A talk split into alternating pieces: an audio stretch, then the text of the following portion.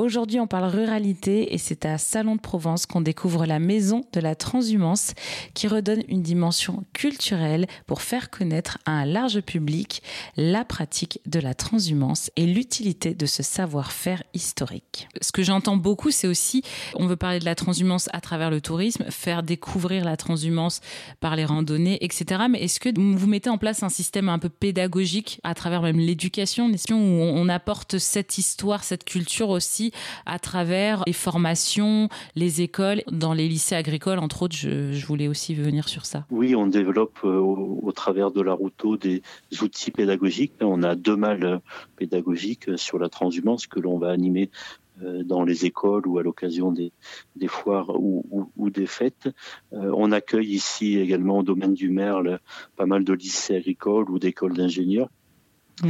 Euh, qui peuvent découvrir ben, le, le, troupeau mérinos d'art, le transhumant du, du domaine. Donc, euh, on multiplie les initiatives euh, sur ces questions-là, sachant qu'à une époque, hein, et, je, je, voulais le, le préciser, il y a une trentaine d'années, la transhumance était quasiment condamnée à, à l'époque de la victoire un petit peu productiviste, hein, mmh. où il fallait absolument produire, bon, après pour nourrir les, les populations, hein, bien sûr.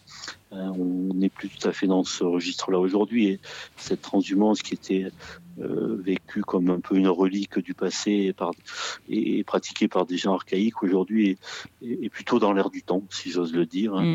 Puisqu'on développe euh, pas mal de, valorisation au travers des, circuits courts, euh, le rôle des troupeaux dans la lutte contre les incendies, la euh, lutte contre les avalanches. Voilà, donc c'est une pratique qui était quasiment condamnée selon les spécialistes il y a une trentaine d'années, qui aujourd'hui va être reconnue effectivement à l'UNESCO sans doute, hein, et on l'espère un bel avenir devant elle, mais à condition que on se mobilise tous derrière les éleveurs, les bergers, parce que ça reste évidemment des métiers euh, très difficile. Hein. Il faut être 24 heures sur 24 euh, avec les, les, les voilà, hein, très preneur de temps, etc. Euh, comment ça se passe une journée d'un berger euh, en pleine transhumance? Parce que c'est clair que euh, ça fait rêver sur le papier, ça revient, ça revient au goût du jour, surtout voilà comme vous dites avec la transition écologique, le, la volonté d'aller en économie locale et circulaire. mais derrière, c'est un métier dur. Comment se passe là une journée type d'un berger quand il est en transhumance?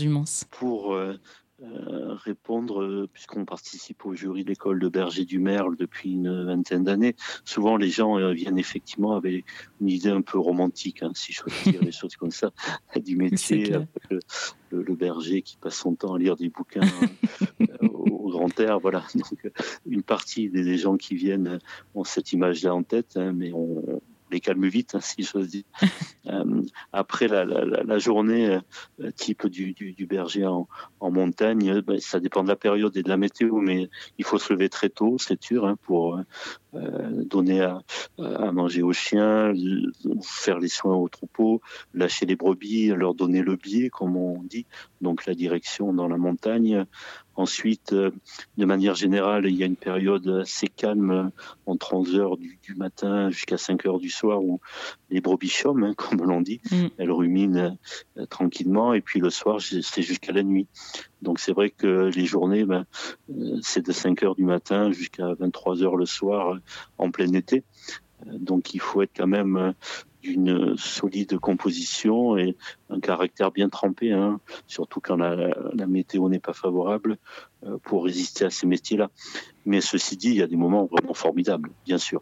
Quand le troupeau fait bien en montagne, euh, mange bien l'herbe, etc., il y, a, il y a un plaisir absolument formidable, mais il faut savoir le mériter, si j'ose dire. Merci beaucoup Patrick Fab de nous avoir euh, partagé votre association, la Maison de la Transhumance. Et évidemment, toutes les informations seront sur notre site internet erzen.fr.